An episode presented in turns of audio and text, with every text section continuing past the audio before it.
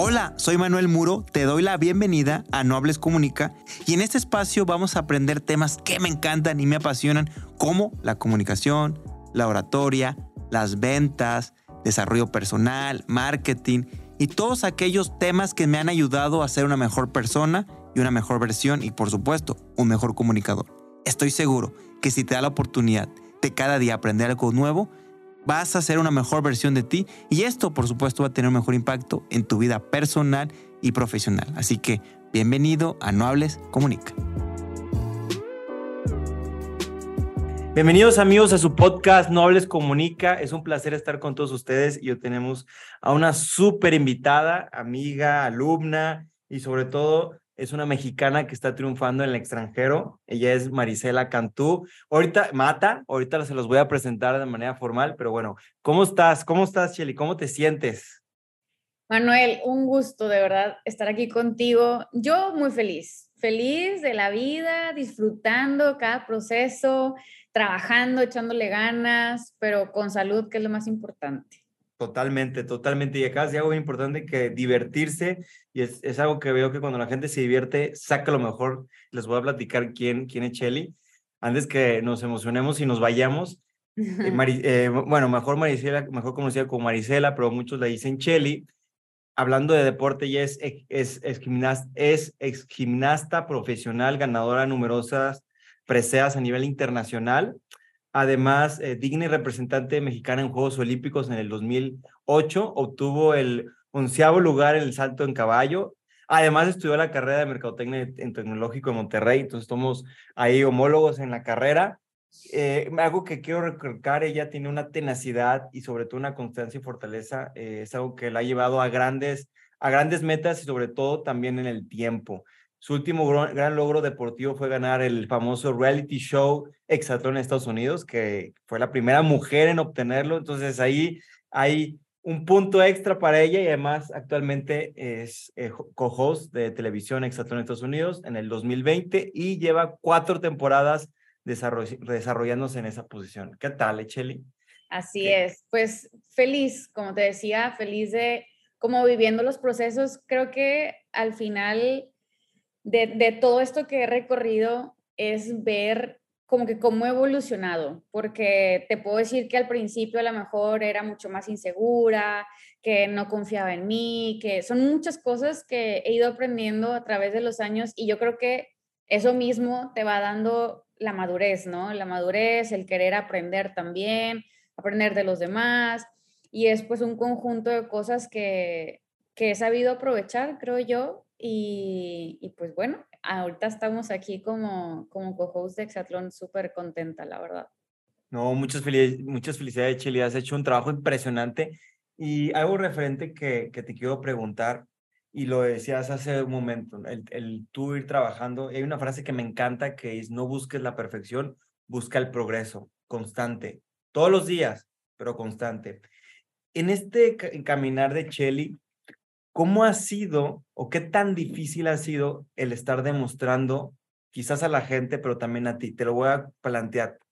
Algo que sucede en nuestra cultura, la mujer latina todo el tiempo tiene que estar demostrando. Lamentablemente, pero así funciona. Oye, quiero, tengo que demostrar que soy la mejor, tengo que mostrar que soy el, número uno, tengo que demostrar que soy una buena mamá, que es cansado. Pero tú, ¿cómo has sabido lidiar ese demostrarte, pero también demostrarlo a las personas? ¿Qué tan difícil ha sido este proceso? Claro, mira, demostrar, yo creo que también un poco de todo lo que he logrado, creo que ha sido a base de eso, como demostrar, ¿no? El yo puedo, yo quiero y, y nadie me va a decir que no y como que esa lucha constante que también al final es como competitividad conmigo misma y como con la sociedad, ¿no? Eh, yo creo que siempre estamos buscando mejorar, cada quien a su manera. Hay personas que dicen, no, yo voy a disfrutar y lo que se dé. Yo soy más del, o sea, como que antes era muy, muy enfocado en qué tengo que hacer, sea lo que sea, o como que cueste lo que me cueste eh, para poder lograr lo que quiero. Entonces, en el camino uno va viendo que en verdad tienes que aprender a disfrutar, porque a lo mejor si no lo logras o si está esa decepción más adelante, bueno, oye, aprendí muchas otras cosas. O sea, por ejemplo, en la gimnasia, yo como olímpica estuve en unos Juegos Olímpicos y alcancé eso, que eran unos Juegos Olímpicos, pero a lo mejor no terminé de, pues, de hacer una competencia como a mí me hubiera encantado, sin fallas y hacerlo impecable, ¿no? Pero al no lograrlo, pues está esa decepción y está el, ya no, o sea, ya de nada sirvió todo lo que hice o cosas así, pero no, está toda esta, esta parte que me dejó como la disciplina, eh, la constancia, todas esas cosas que al final, pues ahorita me siguen ayudando. Entonces, he aprendido a lidiar con, con cosas, pero al final como que no, no le pongo tanta atención a lo mejor en a quién le tengo que demostrar, ¿no? Porque al final como que he logrado esas cosas, entonces me he demostrado tanto a mí misma como a los demás a lo mejor que, que sí, sí pude, pero no, pues no como hubiera querido, pero en otras cosas sí. Entonces, no sé, yo siento que es como ir aprendiendo en este camino de las cosas que se te van presentando y pues si te está funcionando el camino que estás tomando o llevando, yo creo que eso es lo mejor, como aprender a sacar lo bueno de cosas malas, cosas buenas. Claro, hay una frase que dice que los genios dejan pistas, o sea, tú vas dejando pistas y vas dejando un camino que muchas veces uno puede replicar si alguien quisiera algún futuro ser como Chile, a lo mejor, ah, mira, estas fueron las pistas que fue dejando. Por otro lado, también lo que decías que, fíjate que en el último podcast platicaba con una reina de belleza que se fue un internacional y no solamente le pasa a ellas, ¿no? Y le pasa a, a muchos atletas, deportistas que se llama, ella le puso concepto de enfermarse de éxito. Muchas veces pasa de que no, la que gana es la recordada, pero ¿qué pasa con todas las demás? Claro. La que se va al internacional, pero ¿qué pasa con todas las demás? Entonces, lo que tú dices, a veces no se logra por la circunstancia que sea el objetivo, no las, lamentablemente en algunos casos, no las preparan o no nos preparan por si el plan A no funciona. Es, es difícil, pero algo que me gustó mucho que decías es aprovechar las oportunidades y aprovechar lo que la vida te ha dado. ¿De qué manera, cómo tú le has hecho o qué consejo le darías a esas mujeres o a esas personas que nos escuchan, estar como muy alerta para decir, no la dejes ir, es esa. ¿Cómo tú te diste cuenta o te has dado cuenta y qué consejo amor le darías para que estén así muy, muy foco. no, no dejes ir que. Como alguna ah. oportunidad, o sea, un ejemplo, en el proceso de que tú veías la oportunidad, estaba ahí, pero la tomabas, porque si no, luego te, te ibas a arrepentir. Claro.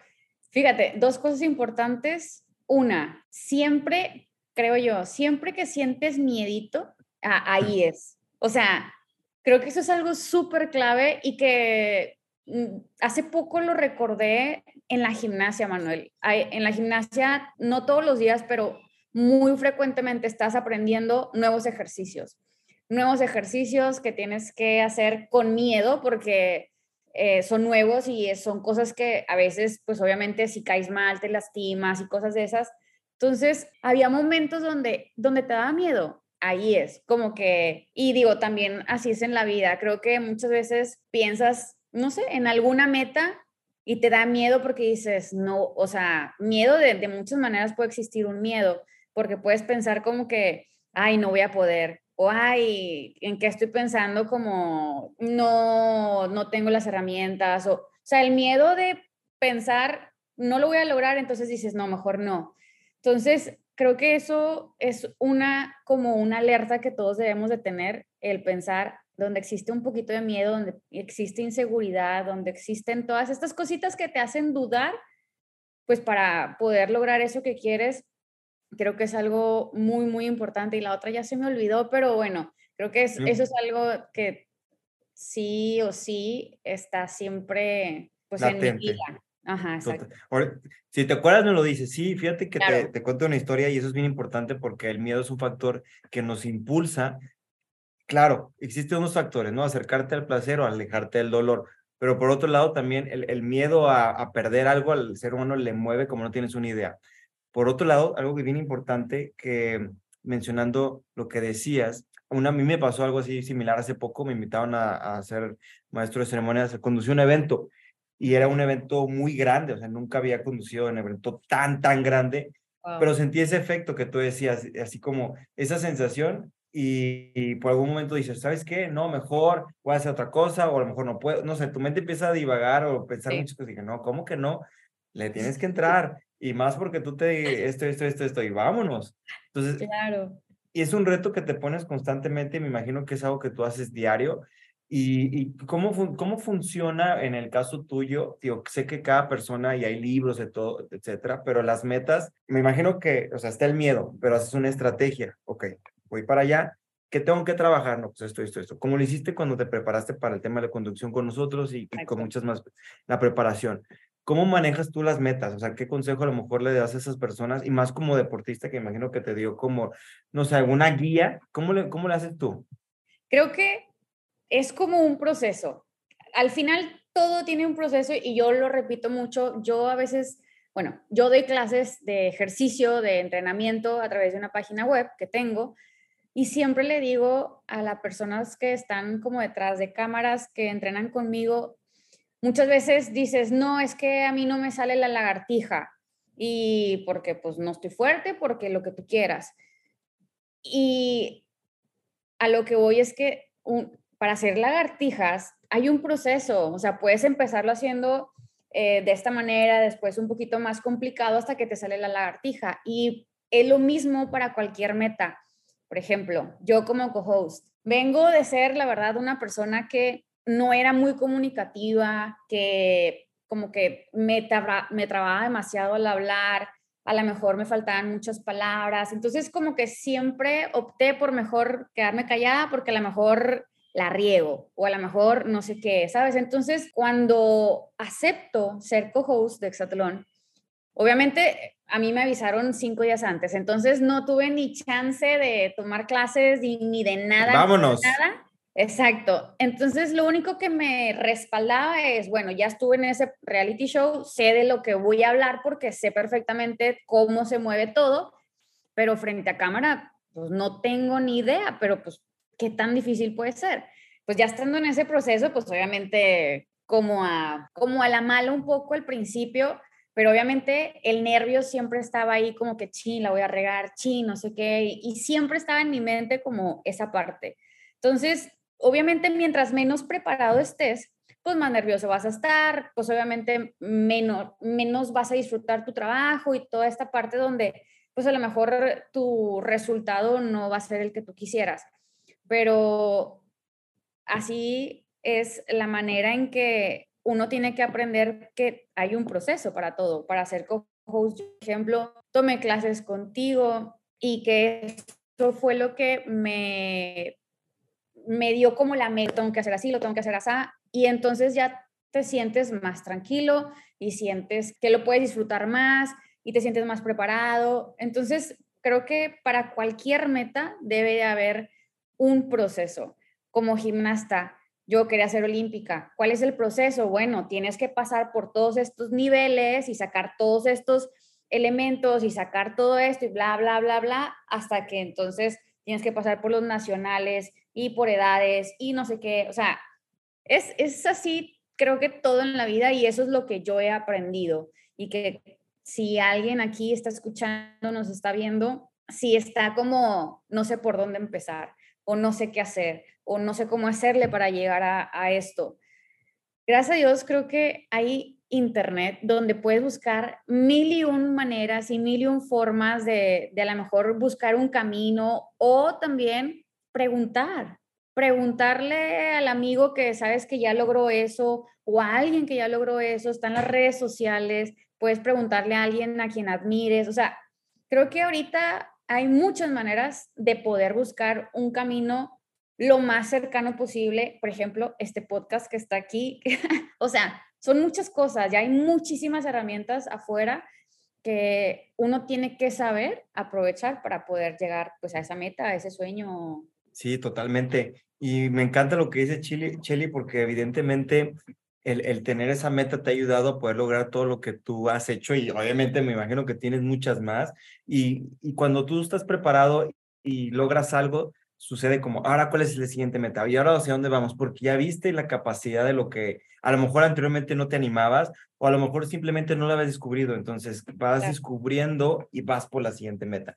Ahora, hay algo bien importante en este camino que tú has tenido, en este caminar de éxito, que se llama, bueno, la frase típica se dice un precio que hay que pagar, pero no me encanta mucho, sino más bien una inversión que hay que hacer. Y si se trata de tiempo, de dinero, esfuerzo, dedicación, etcétera, etcétera, etcétera, etcétera, que a veces hay que descuidar, no, no, mentira, no es hay que sacrificar, a lo mejor fiestas, eh, alimentación, etcétera. Y es bien importante conocer cómo le has hecho tú para balancear todo para que Shelly esté bien. Sé que no es sencillo porque es todo un proceso también personal donde implica el tema espiritual, el tema de salud, el tema familiar, pero ¿cómo le has hecho? ¿Y cómo le pudiera servir a una persona que está a lo mejor en la misma postura o va para allá el, el poder balancear la vida en general? Mm, creo que uno lo va como descifrando. Ahí donde decías los sacrificios, ¿no? Para mí, a mí no me gusta decirle sacrificios, de hecho, porque, por ejemplo, yo como atleta, pues imagínate, desde los cinco años haciendo gimnasia, entonces, wow sí había, obviamente, eh, mis, las fiestas, ¿no? Las fiestas y no sé qué, y que los viajes familiares a lo mejor, o las vacaciones, lo que tú quieras. Te lo juro, Manuel, que para mí era, o sea, era como, no me importa, yo quiero ir a entrenar, yo quiero, eh, no puedo faltar a mi entrenamiento. O sea, creo que eso lo trae como cada uno de nosotros en cuanto qué tanto quieres esa meta, ¿me explico? Porque para mí, ok, sí puedo decirte que, claro, me hubiera encantado como estar con mi familia, pero de verdad lo que más quería en ese momento y lo que más amaba en ese momento era mi gimnasia, mis entrenamientos y sabía, es, eso sí es algo interesante que yo sabía que tenía que hacerlo así porque si no, no lo iba a lograr. O sea, como que sabía que tenía, no podía faltar y no quería faltar porque también pues yo quería hacerla mejor. Algo que he descubierto, algo en, pues en toda esa gente que ha sido tan exitosa, pero es como, como de cierta manera esa enfermedad de querer ser el mejor. Entonces, ni siquiera volteas a ver, ay, no me fui de viaje, tú estás pensando en yo quiero ser el mejor y, y, nadie me va a ganar en, en, que quién faltó más, quién faltó menos. O sea, yo voy a ser la que menos falte, yo voy a ser la que primero llegue al entrenamiento, yo voy a ser la que no hace trampa en, en las abdominales. O sea, es un conjunto de cosas que uno como persona vas creando, hasta me emociono de, de pensarlo como que, que, te, que estaba muy decidida en lo que quería. Entonces, eh, para mí son decisiones que fui tomando y que no me arrepiento pues de, haber decidido eso. Ya, ya, no me acuerdo cuál era la pregunta final tuya. Sí, estábamos hablando de, del precio, de que hay que muchas veces invertirle y ya, digamos, al final de cuentas me quedó muy claro lo que, lo que mencionabas.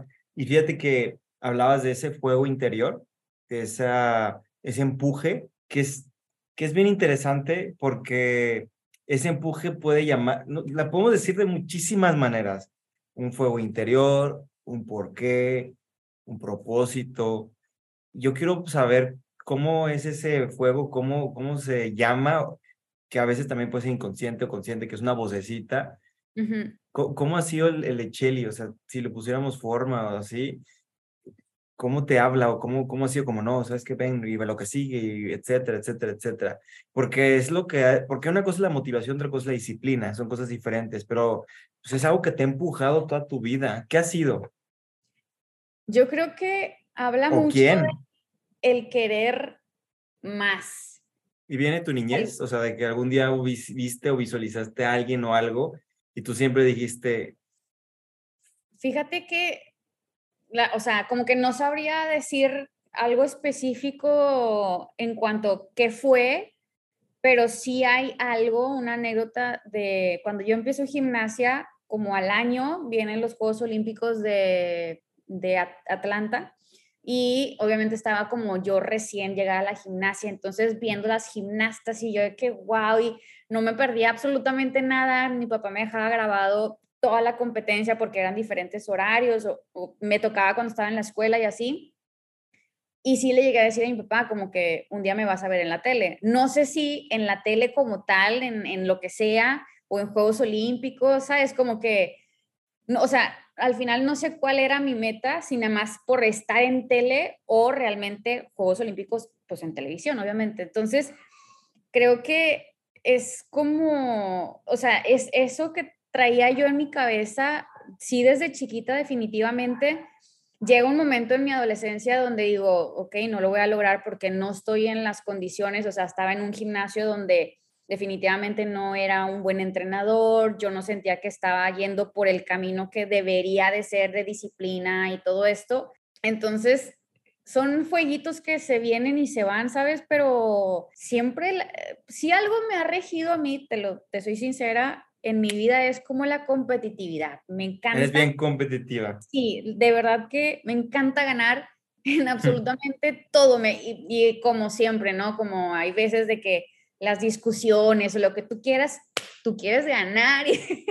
o sea, hasta en lo más mínimo, de verdad que soy muy, muy competitiva y yo creo que eso ha sido parte de, de todo lo que he logrado. Y pues bueno, hay veces que me dicen de que no, viéndolo de una manera más espiritual y todo esto, o muy así psicológicamente hablando, hay veces que me han dicho como que te hacía falta una necesidad y por eso querías demostrar y por eso querías que te vieran. O sea, no sé, entonces, para mí lo, competitiva que soy, que eso lo traigo de mi mamá, la verdad, mi mamá es súper competitiva y creo que es algo que de cierta manera lo he usado a mi favor, pues para poder lograr cosas que me planteado. Oye, el próximo podcast, la mamá de Chelly. ¿Cómo ser competitivo en cinco pasos, no? La vamos a invitar. No, que totalmente. Acabo de decir varios puntos que me gustaría compartir y, hace muchísimo sentido. A mí también me encanta ser competitivo porque te hace sentir vivo, ¿no? Y te hace sentir que, o sea, si no vas por todo, ¿para qué vas? Y hay gente que en su vida es más mediocre. Híjoles, yo lo respeto, pero hay que dar lo mejor y, lamentablemente lo vemos en el fútbol, regresando al fútbol, que, híjole, no nos fue tan bien y algo falta, ¿no? No sé, la mentalidad, etcétera, etcétera, etcétera, etcétera. Pero también tiene que ver el equipo, que ahorita mencionaba sobre tener un equipo, un, equipo que te respalde, tener gente a tu, alrededor como fue tu papá o como ha sido gente muy valiosa. ¿De, qué manera? Porque hay, hay, una frase también, que a mí me encantan las frases porque leo muchísimo, que dice que si quieres llegar rápido, ve solo, pero si quieres llegar lejos, ve acompañado. Claro. Y, ahí, y en este camino de Chile, estoy seguro que ha habido muchísimas personas que han estado a, a tu alrededor puede ser a veces mentores que existen o que no existen. Hablar de no existen puede ser libros, porque a veces decimos, no, es que, no, no sé, pues puede ser cualquier persona que ya no existe y haya dejado su, su historia, que es algo bien importante, Chile, que tú estás haciendo eso. Que me encantaría después que hicieras un libro, que es algo que te, que te, quiero, te quiero retar a que hagas, porque creo que hay una frase que también dice que todos tenemos una historia que compartir y, y, vale la pena que la gente la conozca. Y un podcast es un excelente camino, pero también quiero que hagas un libro. Te reto. Sería, de verdad, a mí ya me lo habían comentado por ahí, como que, ay, estaría padre hacer un libro y cómo ves y así, pero ya no, no llegamos a, a mucho, pero sí sería interesante, sería interesante, pues, plasmar, ¿no? En un libro todas las vivencias y todo. Pero bueno, eh, el equipo definitivamente, por ejemplo, empezando por los papás, ¿no? Yo sé que a lo mejor hay muchas personas que a lo mejor no tienen el apoyo de sus papás y todo esto, pero no son solo los papás los que te pueden apoyar. Hay muchas otras personas que estoy segura que, que te pueden ayudar en el camino que, que estás. Creo que aquí lo más importante es que esas mismas personas, porque mira, Manuel, tú te puedes encontrar con, con personas que te rodeen, que puedan ser tu equipo, ¿no? Pero si esas personas no confían en ti o no creen en ti, realmente están ahí porque, pues, por ellos mismos y ya, o sea, no le importa a la demás gente, o que también tengan otro sueño diferente al tuyo. O sea, creo que cuando las personas se unen, teniendo en mente como lo mismo o queriendo buscar lo mismo, es mucho más fácil todo. Para mí, obviamente, mis, mis pilares fueron mis papás, que definitivamente a veces como que se me hace un poco sorprendente y no, porque siempre me apoyaron, definitivamente, en mis locuras, de cierta manera locuras, porque mm. pues a veces buscaba algo mucho más allá que a lo mejor ellos me decían y hasta me lo cuestionaban. ¿Estás segura? No sé qué, te va a costar más trabajo. Y siempre, mi papá era siempre como el más método. Analítico, analítico. Entonces él siempre era como, ¿estás segura? Te va a costar más, no sé qué, te vas a cansar más y no sé qué. Y, o sea, como que y no está fácil. Y yo también, tipo, o sea, yo también voy a tener que hacer un esfuerzo extra como por ti, o sea, ¿sabes? Como echándome toda esa carga y yo, sí, sí, sí, o sea, siempre... Eh, era como esa parte donde duda, pero yo era como más fuerte, o sea, de que sí estoy segura y todo esto. Entonces, mis papás siempre han estado ahí porque con mis hermanos, por ejemplo, o sea, se atrevieron tanto mis papás porque veían que siempre respondía. A eso es a lo que voy. Porque, por ejemplo, mis hermanos como, como hijos en el deporte, una cosa tonta, por ejemplo, que era la comida. A mí, te voy a decir, soy sincera, no me gustan los vegetales, me chocan, o sea, me gustan los verdes, los detesto, pero me los como porque sé que me hacen bien y porque sé que son saludables. Entonces, mi mamá de chiquita a veces no me quería comer eso y tenía que ir a entrenar. Entonces, mi mamá como, si no te los comes, no vas a entrenar. Entonces, para mí era como que, no, pero bueno, pues me los voy a comer y me los voy a tragar casi, casi para no sentir el sabor y tipo así. Y con mis hermanos hacía lo mismo. Y mis hermanos era, pues no voy. O sea, como que no me importa, me explico, el, entrenamiento, el fútbol, en su caso de ellos, bueno, de, de mi hermano. Y mis papás siempre como que me ponían como las trabas y yo era, sí, y, y, sí, y sí, y sí. Y yo creo que también por eso era como, ok, o sea, ella quiere y pues hay que, hay que ayudarla como a, pues a darle esa oportunidad porque veían mi disciplina, mi constancia, todo esto que, creo que los motivaba a, a, seguir adelante conmigo, porque la verdad era junto conmigo y sí era un trabajo que también era doble para ellos, o sea, porque a veces era levantarse más temprano porque yo tenía que ir a entrenar más temprano y cosas así. Y definitivamente, pues ya hablando de la gimnasia, por ejemplo, pues obviamente mis compañeras de equipo, mis amigas, los entrenadores, al final, como te digo, es como que todos queremos lo mismo. Entonces, algo importante, por ejemplo, cuando quieres lograr algo grande, es bien bueno e importante relacionarte con personas que quieran como lo mismo, porque esas mismas personas hacen esa competencia, donde ellos a lo mejor te están ganando en esto, pero tú ganas en esto, entonces este te quiere ganar a ti en eso, que tú eres mejor y este te quiere, o sea, y yo creo que eso es una competencia súper sana que te ayuda a mejorarte como todavía más de lo que tú vas a poder. Sí, porque si no habría, sería como bien fácil. De hecho, veía una historia, nuevamente que ahorita lo del mundial es lo, lo traigo muy fresco, de, según yo es Australia, Australia anteriormente estaba como en una sede, en una, en una sección donde jugaba con ciertos países y hubo un día donde ganó como 30-0 al equipo, así fue como abismal. Y ellos dijeron, ¿sabes qué? A partir de tal fecha nos tenemos que cambiar de sede y nos vamos a Asia. Y a raíz que se fueron a Asia, tuvieron, a partir de ahí, todos los años, bueno, cada vez que hay mundial, han estado ahí. Entonces, es bien importante porque muchas veces cuando caes en tu zona de confort y soy el bueno, pero de aquí, sí, pero no de allá. Entonces, eso es bien importante, bien importante y, y, lo has manejado bien y me gustó lo que decías porque tiene que ver con tu competitividad. Pero también algo que quiero preguntarte que tiene que ver con lo que mencionabas de bueno, hablar de compañeros, hay hombres. No conozco tanto en el sector de la gimnasia qué tanto machismo y el tema del feminismo, pero bueno, me imagino que va a haber casos. Y también el tema de la televisión, ¿qué tan difícil ha sido tú como mujer escalar? Es una pregunta un poco compleja o controversial, sin embargo, quisiera saber tu opinión, porque ¿qué diferencia hubiera sido si hubiera sido hombre? ¿Crees que hubieras logrado más, igual, o, o ahí qué opinas de esto? Todo el tema de, el tema de equidad. Claro, mira, siento que yo no me puedo, eh, no puedo opinar mucho de ese tema porque la verdad la gimnasia es como de mujeres, ¿me explico? Ok. Entonces en ese tema es bien difícil que yo te diga sí, porque mira, esto nos pasa y aquí como gimnastas, realmente creo que en la gimnasia como mujer no lo vives. No sé los hombres, lo que sí escucho obviamente mucho es que dicen mucho como que no, tipo a mi hijo no lo voy a meter en gimnasia, por ejemplo, porque eso es para niñas, porque... Ah, ¿Cómo sería? Un estereotipo. Exactamente.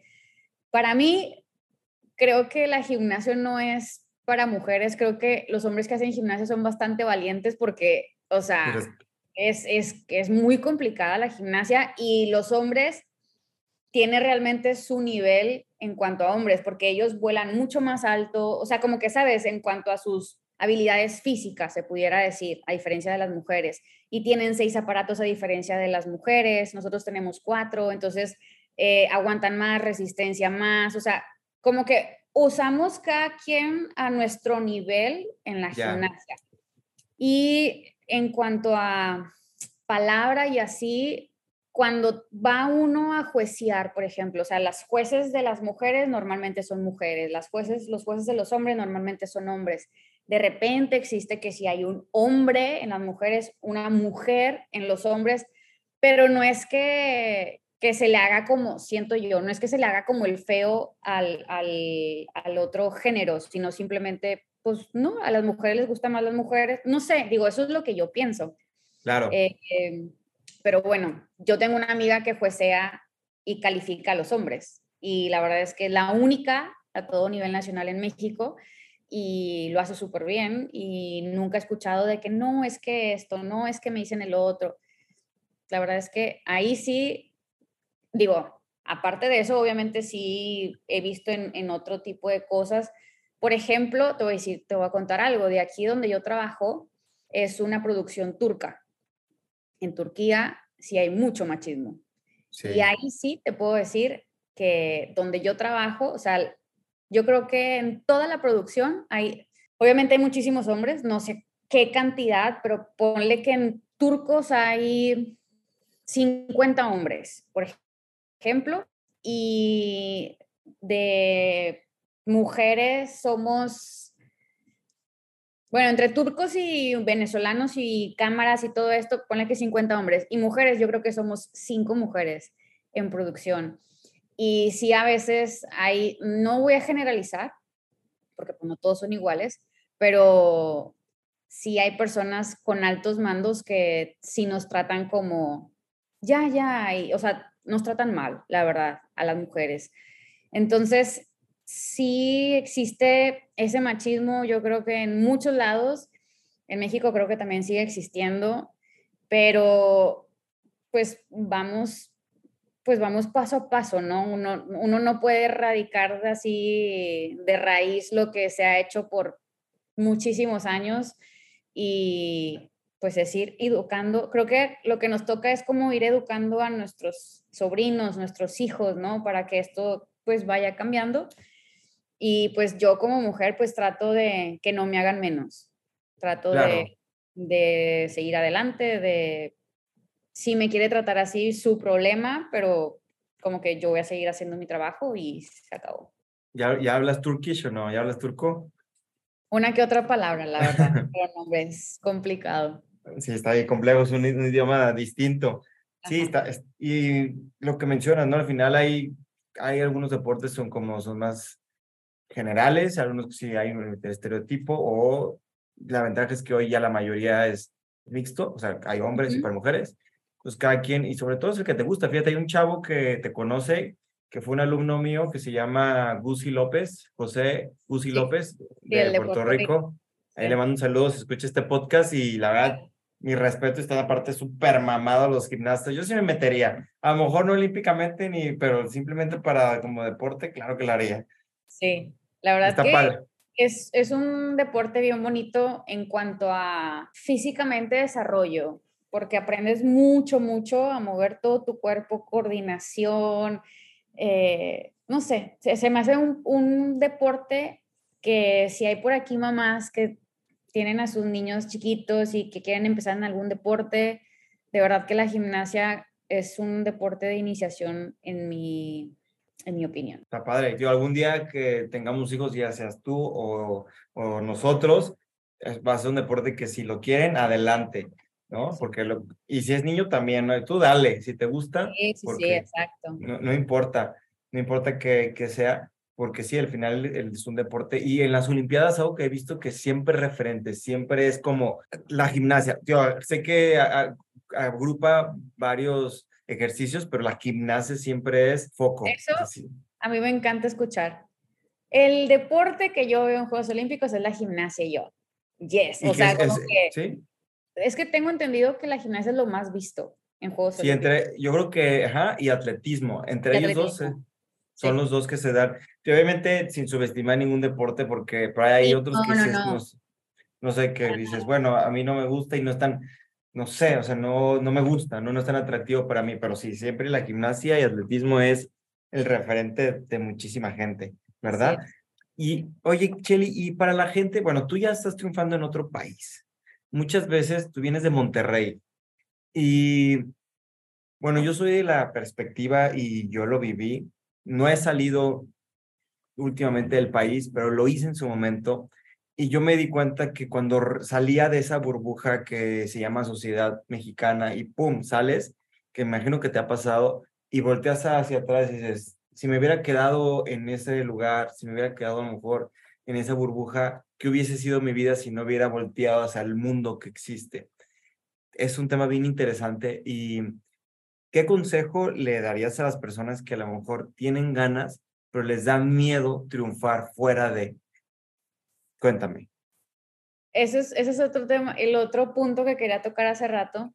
Ah, Nunca se queden con las ganas. Eso, es, eso es algo que también ha regido mi vida, definitivamente, que gracias a Dios nunca me he quedado con de y si hubiera, y el y si hubiera, eso para mí como que lo escuché tantas veces, Manuel, como, como atleta, o sea, en la gimnasia me acuerdo mucho de atletas que ya se habían retirado y llegaban o regresaban a saludar y todo esto, ¿no? Y decían, siempre, no había una que no dijera, es que si hubiera, o es que, o no te quedes con esto, o, sea, siempre había esa, esa frase y para mí era como interesante siempre escucharla, porque no era una persona, no era una gimnasta, eran varias. Ay, yo me hubiera quedado, ay, no me hubiera salido, ay, no, sabes, como que, híjole, yo creo que eso es algo de las cosas que, que yo le diría a cualquier persona, no te quedes con las ganas, porque de verdad te vas a arrepentir toda tu vida y a lo mejor ese, ese brinquito que pudiste haber hecho, haberte esperado más, haber sido un poquito más paciente, haber, haber aguantado más, como, sabes, algo, ¿qué tal si eso te hubiera llevado a lo mejor de tu vida y eso mejor de tu vida te hubiera llevado a abrirte mucho más puertas? O sea, por ejemplo, yo, como co-host, en el momento que a mí me dijeron, ¿quieres ser eh, co-host de, de Exatlón? Y yo sí. Ni, es más, la verdad que sí me la bañé porque ni pensé hmm. qué estaba diciendo, pero como que no, no me dio miedo y, y, el, y el pensar como que, pues X, voy a tener trabajo, ¿sabes? Como que los pros, ¿no? No pensé en los contras, pero es como, sí, porque, y si digo que no, o sea, como que ese, ese poquito de, si lo dudas, Valiste. Sí, se te pueden cerrar tantas puertas y, y a lo mejor, por ejemplo, si hubiera dicho, no sé, déjame ver, a lo mejor en ese momento el productor hubiera dicho, mm, gracias. Sí, como que me hubiera dicho de que, bueno, piénsalo, pero a lo mejor hubiera dicho, no, esta niña no es para esto. Y ya, y ahí se cerró la puerta y no estuviera aquí, no hubiera tenido cuatro años de trabajo, no hubiera tenido, o sea, me la bañé, dos años de trabajo, llevo cuatro temporadas, pero son dos por, por año. Entonces, pensar ahorita a ese momento y haber dicho, habérmelo pensado o decir que no, ahorita en mi casa estaría... Mira, estarías viendo Exatlón en la tele. Exactamente. Y no hubiera aprendido todo lo que he aprendido en este momento. No, y este es, este es el camino para lo que sigue, porque siempre es un escalón, que es la plataforma para lo que, un ejemplo, voy a poner el caso de Andrea Mesa. O sea, ahorita Andrea Mesa ya, ya, la, ya la cambiaron al programa, tengo entendido, el Estelar. O sea, a lo mejor, a lo mejor le invitaron, pero como tú dices, hubiera estado en el mismo caso como, y sí, no, no sé, oh, no, ¿cómo no? Entonces, yo, tío, la verdad, todo el podcast estaba buenísimo, pero esto que acabas de decir para mí es algo que me llevo fuertísimo porque muchas veces no nos animamos a dar ese paso. Hay una foto, luego te lo voy a compartir, que es una analogía para la gente que nos escucha o nos ve, que hace cuenta que salen dos personas y salen como taladrando hacia el fondo y están buscando un tesoro y se ve dónde está el tesoro. Entonces se ve que una persona está de que a nada de llegar, o sea, de que a, y, y como que se rinde. Y es al final lo mismo, ¿no? ¿Cuántas veces estás a un paso de y dices, no, ya, no, ya, y, y algo bien importante, ¿eh? o sea, si tú no lo haces, alguien más lo va a hacer, ¿eh? Alguien más, es un hecho, es un hecho, pues, es un hecho. Alguien más que está dispuesto a hacer el trabajo, lo van a hacer. Y luego sale, híjole, yo hubiera sido esa persona. Y lo he escuchado, como tú dices, muchísimas veces. Exacto. Y es muy triste, es muy triste, pero qué bueno que te has animado y que has tenido los caminos y has tenido el, la forma. ¿Y has tenido mentores como en afuera del deporte que te han ayudado? Como no, no solamente familia, sino gente que te ha guiado. Claro, la verdad, mmm, creo que no, o sea, a lo mejor indirectamente. exactamente, o sea, obviamente he tenido muchas personas a mi alrededor que he aprendido mucho de esas personas, pero así como que yo te diga así como uno nada más o así, no, ha sido como un poquito de todos. Eh, mi ex entrenadora de repente, sí, yo creo que pudiera ser alguien que, que me ha enseñado mucho en esta vida. Obviamente, pues mis papás, eh, leer, de repente ya últimamente trato de inculcar eso en mi vida porque no soy una persona que lea mucho, pero yo creo que aprendiendo de, de todos, creo que al final uno también como que va haciendo su propio camino. Entonces, igual, si pudiera, o sea, como que prefiero aprender de muchos como de aprender como de un mentor, ¿me explico? Sí, totalmente. Y ahorita que estás ya construyendo tu legado, sé que todavía falta mucho, pero ¿cómo le llamarías y, cómo va a ser ese legado de Chelly? Ya que tengas, no sé, 60, 70, 80 años, que tengas a tus nietos o tu familia y, y que hablen de Chelly, ¿cuál quieres que sea ese legado? Mira, la verdad es que algo que a mí me gusta mucho que me digan es como la calidad de persona. O sea, porque al final creo que todo mundo se puede olvidar de que hay la campeona olímpica, va a haber miles campeones olímpicos, va a haber miles personas que a lo mejor logren las metas como otras personas, no sé, pero creo que al final con lo que uno se queda es como la calidez de, humana de, con los que convives. Eh, y eso es algo que para mí es importante dejar, que al final he ido aprendiendo mucho igual a ser como más cálida con las personas. Yo soy una persona, la verdad, un poco fría y me he empezado a abrir más. Antes era más callada, más amargada, la verdad. Pero siento que de, de pues, muchas cosas que tenía en mi vida que a lo mejor no, pues no me dejaban terminar de ser como feliz o así.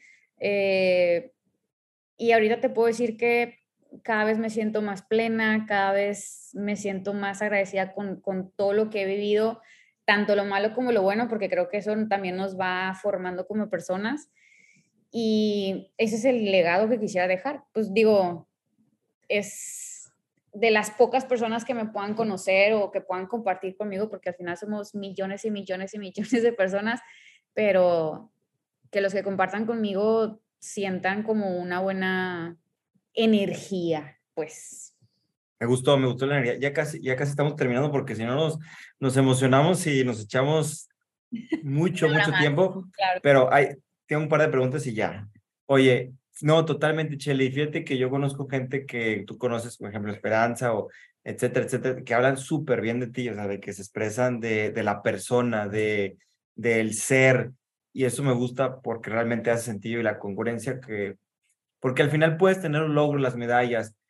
sin embargo, si no lograste una experiencia positiva en la persona, que al final hay una frase que dice, no lo que haces, no lo que dices, sino lo que hiciste sentir a esa persona, vas a ser recordado. Pero también la otra parte, ¿no? Eh, el ser olvidado. Creo que me imagino que a un deportista es ser muy triste o es ser lo peor que le puede pasar, ¿no? El ser olvidado, ¿cierto?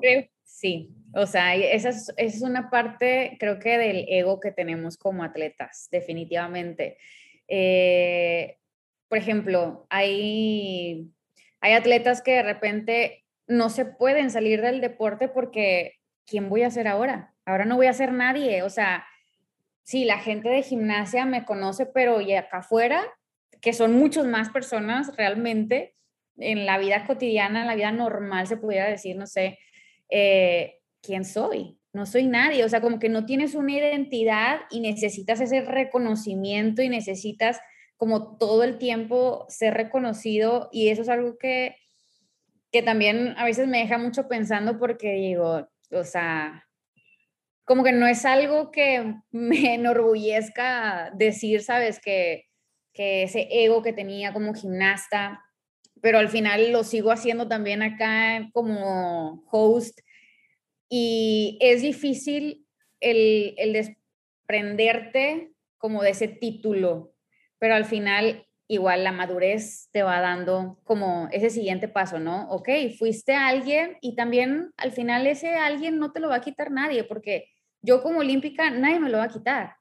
Y a lo mejor yo soy quien voy a recordar realmente y mi familia que al final son, son lo más importante, porque pues habrá muchas personas que sí te reconozcan, pero después igual se vuelven a centrar a lo mejor en sus cosas, en su familia y, y las cosas van pasando. Entonces, es parte de, de seguir, ¿no? En la vida y de irte adaptando, que yo creo que también la adaptación es algo que nos, nos mueve, porque al final yo ahorita estoy aquí, Manuel, pero mañana que, y, no sé, accidente, lo que tú quieras, y, ya no puedo hacer cosas. Entonces, es adaptarme a esa nueva vida, a ese nuevo momento, esa nueva experiencia y o ya no tengo trabajo, entonces ¿qué voy a hacer? Y es adaptarme. Entonces, la constante adaptación en esta vida y seguir creciendo en, diferentes maneras. Sí, porque mira, el ser humano por naturaleza tiene sed de reconocimiento, es un hecho, ¿eh? es, es, algo general. A todos nos gusta. Obviamente hay que conocer que el reconocimiento puede llegar de muchas formas, claro. pero sobre todo algo que creo que yo he aprendido en ese caminar de tanto lo que hago es el servir, o sea, la trascendencia se basa en el servicio. Actualmente tú lo estás haciendo, tú haces un servicio, obviamente te pagan porque es un trabajo igual a mí, pero es un servicio, se, se trata de servir. Como dices, bueno, ya llegaste a esta figura, pero ahora, ¿cómo vamos a servir a las personas con tu historia, con tu trabajo, etcétera? ¿De qué manera consideras que actualmente sirves y cómo te gustaría después seguir ayudando. Un ejemplo, ahorita hablábamos de la trascendencia. Un libro es una excelente forma de seguir trascendiendo, ¿eh, Cheli? Entonces... Un punto importante para el libro. Eh, mira, la pregunta, ¿cuál era? ¿Cómo sigues, o sea, cómo sirves actualmente? O sea, por ejemplo, ya no eres atleta, ¿no? Actualmente tú servías a tu país. Ahorita sirves, pero en un futuro de qué manera vamos a seguir con ese camino de seguir sirviendo a la gente. Claro, pues mira, algo que a mí me encanta es el ejercicio y creo que una sí, se nota. manera de servir a quienes me rodean y, y, a la gente que me sigue o así es pues a través del ejercicio, a través de, de ayudar a las personas, de darle los mejores consejos que pueda. Obviamente yo no soy una experta en, en nutrición ni nada, pero pues las experiencias que he tenido, lo que he aprendido a través del tiempo con mi esposo, yo sola, lo que me sirve, lo que no me sirve, lo voy tratando de comunicar, sobre todo a las personas que están literalmente a mi lado. O sea, yo trabajo con una chica que todo el tiempo me ayuda, me asiste, me ayuda en cositas así que necesito. Y ella quisiera bajar de peso, entonces yo de que mira, hace esto, hace el otro, esto te va a ayudar y, y esa es mi manera de, de servir y como que sé que más adelante, a lo mejor cuando no esté ya en televisión o que este proyecto se acabe, eh, me voy a especializar más en eso. A lo mejor no es que me vaya a ser nutrióloga como tal, pero a lo mejor tomar ciertos eh, certificados que me ayuden a, a, mejorar toda esa parte. Y yo creo que la, mientras uno tenga salud, como que lo demás se puede seguir trabajando. Yo te visualizo, Chele, si me permites, si, yo tuviera una, una varita y a lo mejor dices, sí, pero no lo había pensado, yo te visualizo dando conferencias, dando charlas TED, o sea, ya como el siguiente nivel de, yo sí te veo, tío. Me encanta. La verdad, lo he hecho, fíjate, pero siento que no, realmente necesito a alguien que me ayude, Manuel, a ver si después realmente lo armo bien, porque creo que he hecho charlas, pero siento que como que cuento toda mi vida, pero no cuento nada específico, me explico. Entonces sí me gustaría como tener diferentes charlas donde pueda meter algo de mi vida en cada una de ellas y eso realmente lo disfruto mucho más. Ahora que, sé comunicar mejor y que me sé expresar mejor, de verdad eh, puede ser una manera muy gratificante de poder compartir y que algo le pueda funcionar a alguien. Sí, de verdad está padre y una charla te estará increíble, porque el contenido lo tienes y la historia lo tienes. Lamentablemente luego hay gente que se sube, con mis respetos, pero dices, ah, lo que está diciendo, ¿y quién es? ¿Y qué hizo? Eh. Claro. Y, y luego está la otra parte de gente súper valiosa como tu caso, que tiene todo para compartir, pero a lo mejor sería como caminarlo, ¿no? Pues con muchísimo gusto te, te, con muchísimo gusto te podemos ayudar, Chile. Yo así te veo. Si te gusta, yo sí te visualizo así, mira, ese es, ese es el, el, el siguiente paso para ti. No, y puedes hacerlo no solamente en México, no. Tú tienes una trascendencia internacional, puedes estar por toda Latinoamérica haciéndolo. Y, y creo que falta actualmente más mujeres como tú, líderes que puedan inspirar. Tío, hay hombres, hay mujeres, pero me gustaría ver mucho más mujeres y también, ¿no? O sea, puedes tú crear tu tema empresarial, etcétera, ¿no? Sé, sé que lo vas a lograr. Pues vamos acabando. Vamos a tener, ¿mande? Ya me emocioné. No, totalmente. Ahí ponle en tus metas del 2023, los 24. Oye, pues vamos terminando. Me gustaría concluir si nos puedes dar un par de últimos consejos para todas aquellas, tanto hombres como mujeres que nos están viendo, para, para el, tema del éxito, ¿no? O sea, un par de consejos que ya sabes que ahorita yo me llevé un par que decías de no te quedarte con las ganas, el tema de la disciplina, el ser competitivo. ¿Algo más que quisieras decirles a, a todos ellos que, que se lleven esa carnita de los secretos de Chelly, de su éxito? Mm, bueno, yo, yo sé que aquí todo el mundo puede tener como alguien a quien pedirle, ¿no?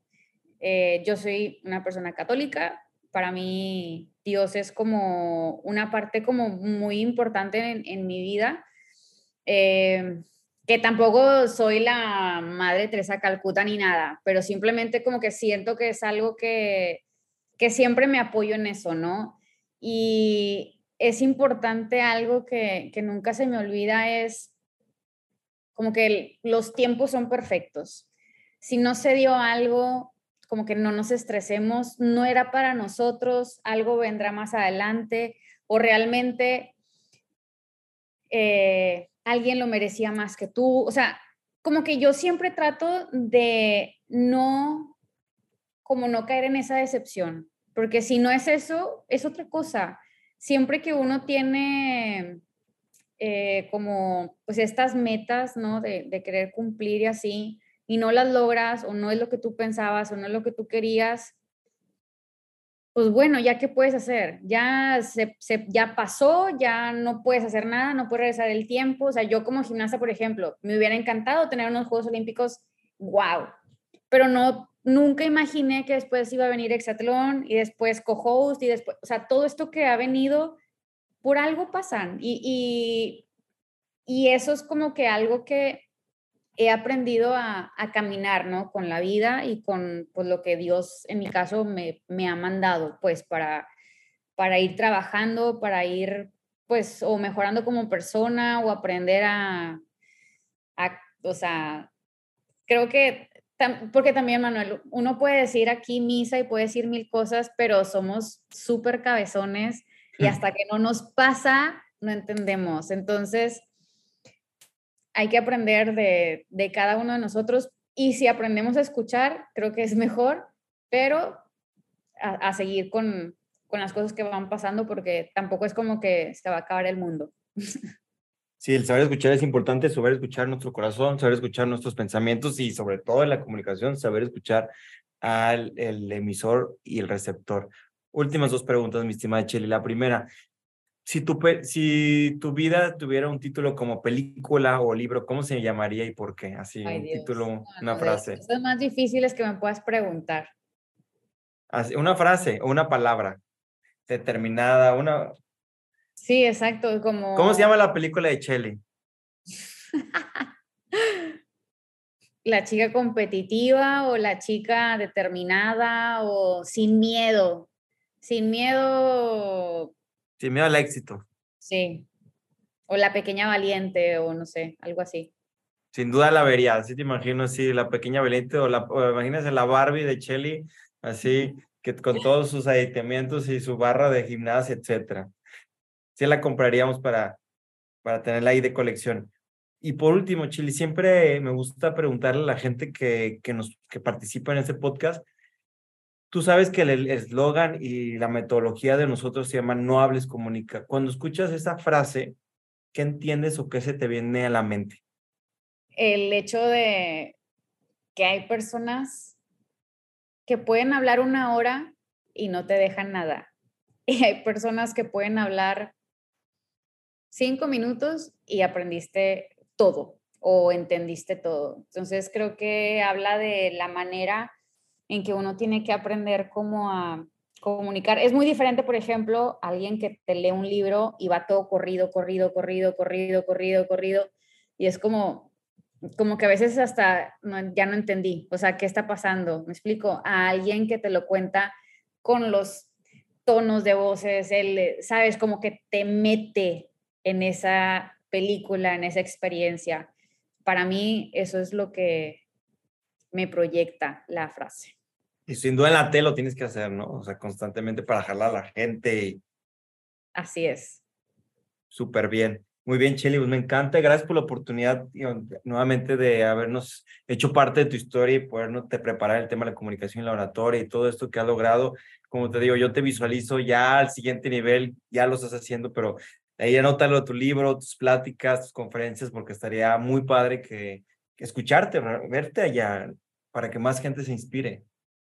Ojalá. Y toda la gente que esté escuchando por aquí, si no, si ustedes se dedican a algo de, de hablar en frente del público o que quieran aprender a hacerlo o lo que sea que tenga que ver con, con comunicación, créanme que el curso de Manuel que tiene es increíble. A mí me ayudó muchísimo.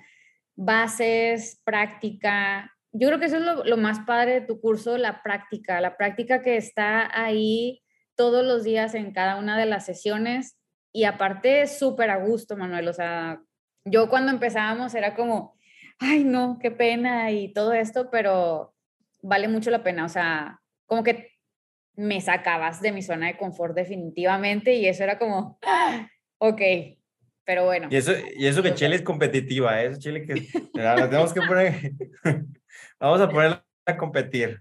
Súper bien. Oye, ¿y cómo te pueden seguir en redes sociales para la gente que te escuche y te vea? A mí me pueden seguir como Cheli Cantú, doble L, C de casa, doble L Y, Cantú, tanto en Facebook como en Instagram y casi en todas las redes sociales, también en, creo que en en YouTube pueden encontrar mis entrenamientos, unos que otros entrenamientos, eh, en TikTok, pero importante Instagram, que es la verdad es el que más uso. Ya subí videos bailando. Sí. Oye, muy bien, hay que te busquen para dado caso que también quedan los entrenamientos de ejercicio de fitness. Pues mucho gusto, me imagino que los puedes apoyar y los invito para que tengan ese cuerpazo que Chelly tiene y la vean en la televisión todos los que están en Estados Bueno, nosotros también lo podemos ver, pero sobre todo los que están en Estados Unidos, que vean el programa de Exatlón, que vean a Chelly en acción. Oye, Cheli, pues muchas gracias nuevamente por tu oportunidad. Eh, yo comparto mis redes para la gente que está viendo. Estoy como Manuel Muro A, TikTok, Instagram, Facebook. Y también, bueno, el podcast se llama No Hables Comunica. Para todas las personas que les gustó este capítulo, compártanlo, dejen sus comentarios, ya sea en eh, Apple Podcast, que ahí sí te da oportunidad, o también Spotify, pónganle ahí cinco estrellas para que más gente conozca nuestro trabajo. Cheli, gracias, me encantó, la verdad, se nos fue el tiempo así volando, tanto por preguntar, tanto que sin duda te vamos a invitar a, un segundo capítulo para que más gente te, te escuche, te conozca tu increíble historia. Yo puestísima, muchísimas gracias como quiera por la invitación, Manuel. Un gusto siempre también escucharte y aprender de ti. Muy bien. Nos vemos muy, pronto, muy pronto, chicos. Y recuerden algo bien importante: no hablen, comuniquen. Hasta pronto.